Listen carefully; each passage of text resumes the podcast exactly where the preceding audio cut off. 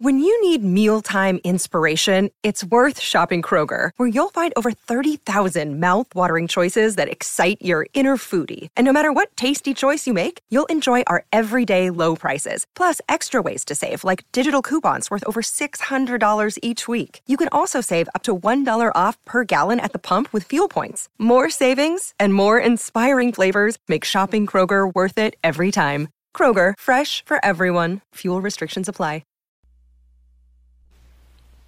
El día 22 de septiembre es fiesta nacional en Haití y por tal motivo el periodista T. Louis, redactor del diario Le Matin de Puerto Príncipe, decidió aceptar una invitación para pasar el día en una finca situada a cierta distancia de la capital haitiana. Fue una jornada agradable y ya cerca de las 10 de la noche el periodista iniciaría el viaje de regreso a Puerto Príncipe a bordo de su moto. A pesar de la espesa obscuridad y lo escabroso del camino, finalmente llegó a la vía principal, por lo que, acelerando su máquina, enfiló rumbo a Port-au-Prince.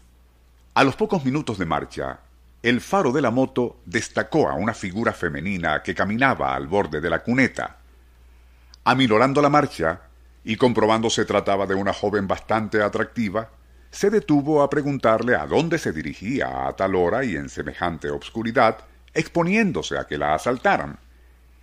A ello la muchacha respondió que no sentía temor alguno, pues vivía relativamente cerca, añadiendo que sí agradecería que T. Louis le diera una cola en su moto.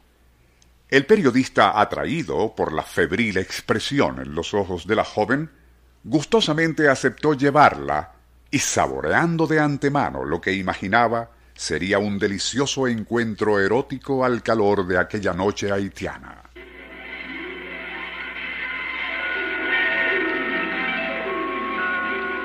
Nuestro insólito universo.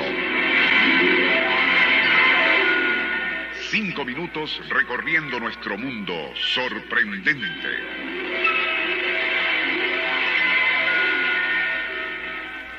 Si bien T. Louis captó la frialdad en los brazos desnudos de su pasajera cuando se abrazó a él después de subir a la moto, el halago de una conquista le indujo a no hacer caso a ese detalle.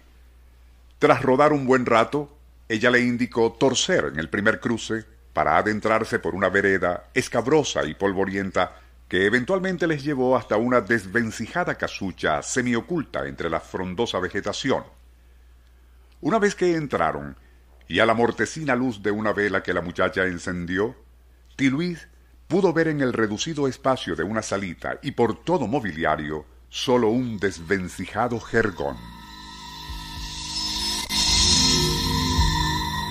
En aquella cómplice semipenumbra, el periodista notó cómo el afiebrado fulgor en los ojos de la joven se acentuaba al sugerirle que se sentara mientras buscaba algo de beber y que resultó ser un ron jamaiquino de inesperada calidad. Un par de tragos después, Tilly sintió como una extraña lasitud comenzaba a invadir su cerebro mientras las manos heladas de la extraña muchacha se posaron como invernales mariposas en distintos lugares de su cuerpo. Un placer enervante se unió al sopor que enturbiaba su mente para hacerle caer en profundo sueño.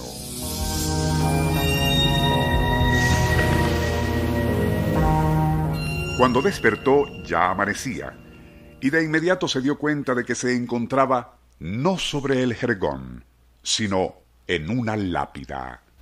Al mirar a su alrededor, comprobó que pertenecía a un pequeño cementerio en la parte trasera de una ruinosa casita.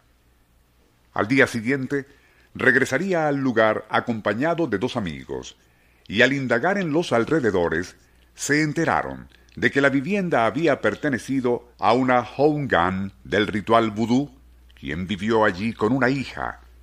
Ambas habían sido asesinadas por uno de los amantes de la joven, durante un arrebato pasional. A partir de entonces, habitantes de la zona aseguraban que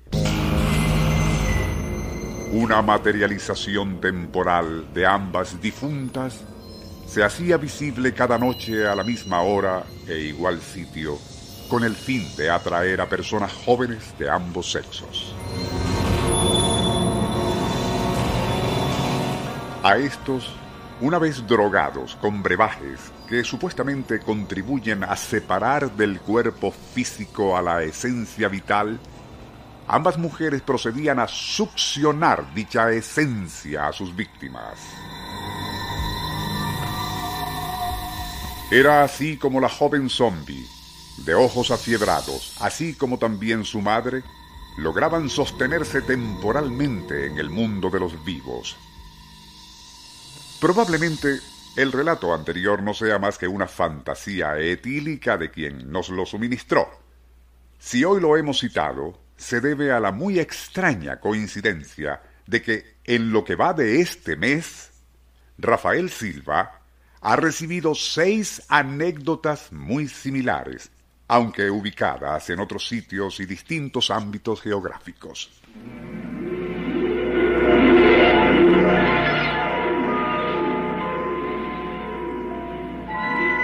Nuestro insólito universo. Email insólitouniverso@hotmail.com.